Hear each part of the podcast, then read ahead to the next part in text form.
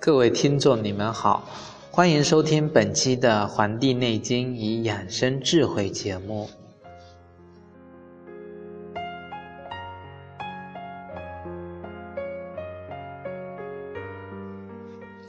我相信啊，就是不断的去收听、连续的收听本期节目的人呢，他能够去审视自己。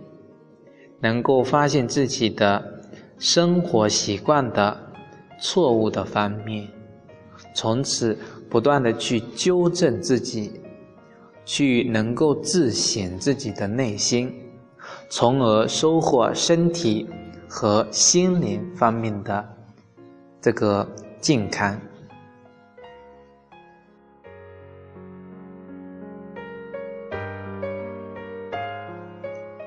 上期我为大家介绍了这个脂肪，那关于人的这个体型啊，在研究的《胃气胃气失常篇》呢，有一段非常精辟的论述。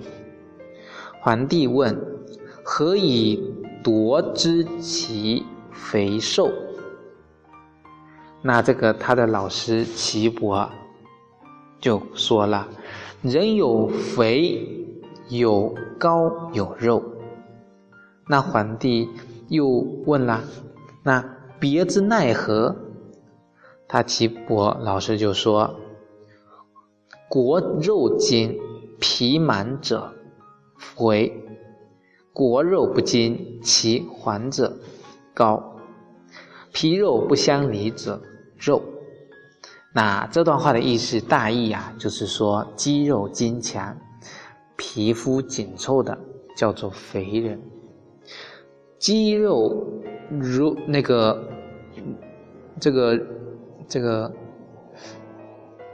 微软的人，皮肤松弛的叫做高人，那皮肉分开的叫做肉人。那大家可以按照这几个标准去自己。去对应一下，自己是肥人呢，还是高人呢，还是肉人呢？如果你都不是，那你就是个健康的人。那皇帝就问了：“身之寒温何如啊？”他的老师说：“高者，其肉浊而出里者。”生寒，里里细者生热，其肉筋里细里者热，粗里者寒。啊，这段话就是说，里呢是皮肤的臭里，这在之前跟大家介绍过，就是缝隙。无论皮下脂肪多寡。反正这个臭里的疏松的人就容易着凉，臭里密滞的人就容易发热，这就跟西方医学讲的毛毛细血孔闭合，你闭得太开了，那邪气寒气很容易入侵，那就容易着凉。毛细血管闭得很紧，那热量都不能散发出去，那不就容易发热吗？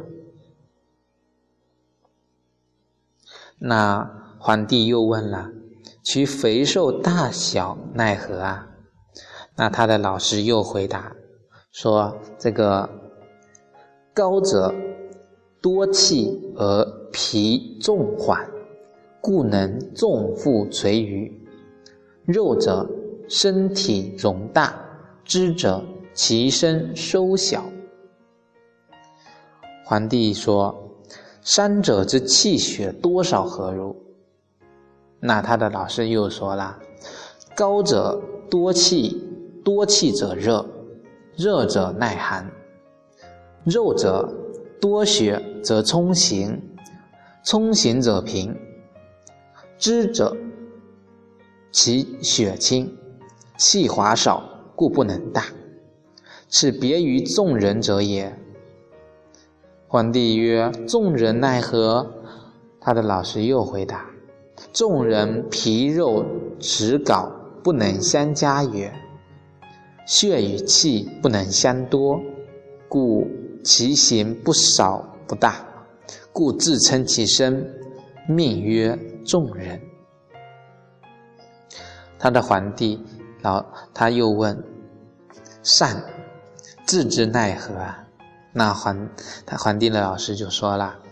必先别其三者，血之多少，气之清浊，而后调之，至无失残精。是故高人重负垂于肉人者，善大善下容大；知人者，虽知不能大者。那刚才引用的一大篇《黄帝内经》中，皇帝和他的老师岐伯的对话。那他中就讲到了肥人其实就是知人，指的就是体型可能不是很大，但是皮肤紧绷有弹性，指这个肌肉皮下脂肪坚硬的人。那高人呢，就是皮肤松弛，这个肌肉松软，甚至暗肢有凹陷，长着啤酒肚，脸蛋咕嘟下垂的胖人。肉人呢是那种体型大，但是上下均匀、均匀匀称，皮肤啊不紧绷也不松弛，这就是皮肉不分离。嗯，他一共介绍了三种人。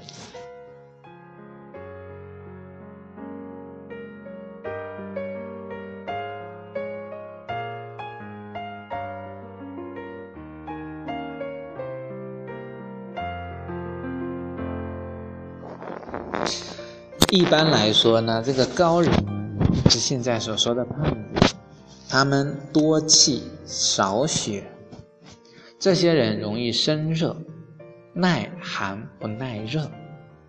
但是这些人呢，他的阴阴血化生呢不足，所以少血，往往容易脱发、失明，特别是冲任阴血不足的时候。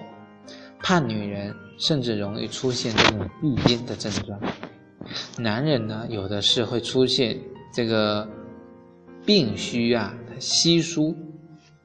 那一般来讲，我们通过调养这个元气跟三焦之气呀，化膏肓生阴血，那不仅可以治疗这个不孕不育症，而且为现代这种肥胖病的治疗呢，开拓出一条新的道路。调养这个元气跟三焦之气。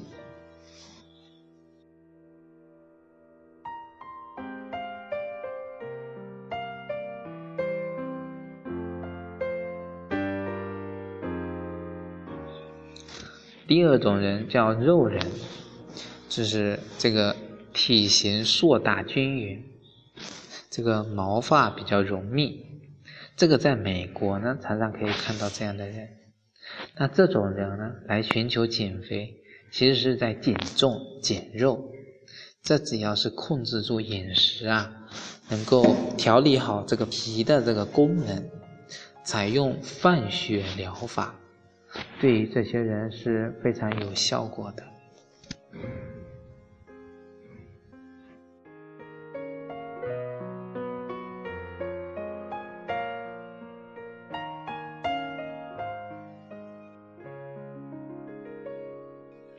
那么第三种就是知人啊，一般来说就是那种小金豆子型的，浓缩的就是精华，像拿破仑、邓小平这样的人物，他们怎么吃也不胖也不长个，但是这个血清气滑，有着勃勃的生机，这就是《黄帝内经》。这一篇节中为大家介绍的这些肥胖的、这些肥瘦的一些症状。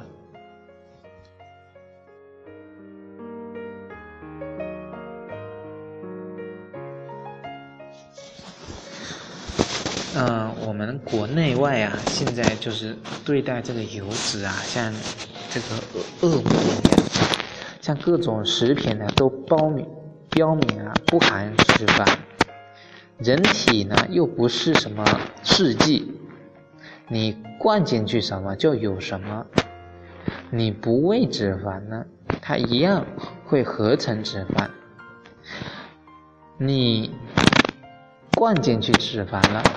它也不一定能够形成脂肪。这个与摄入相比啊，只有提高人体脏腑的功能才是最主要的。因为所有的形体它存在，它是基础，而它的功能要是失去了，那就是没有生机。那还要这个形体有什么用呢？人体的脏器呀，都是最天真的。你只要满足它最简单的条件，它就能够带来这种生机。如果你违背它，甚至去破坏它，那么它就会带来严重的后果。在讲了这个膏肓跟脂肪之后。对我而言是一个非常大的一个启发，像这种肥胖病啊，对吧？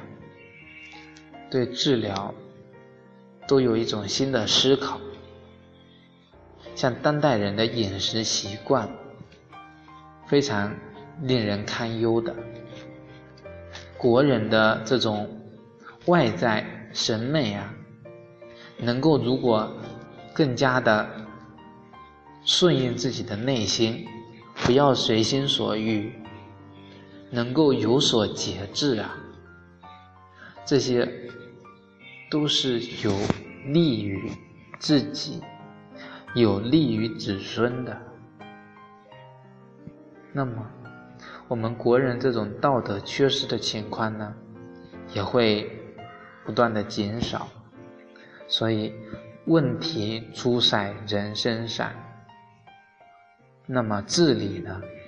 疾病的治疗呢，也应当治的不是病，治的是人。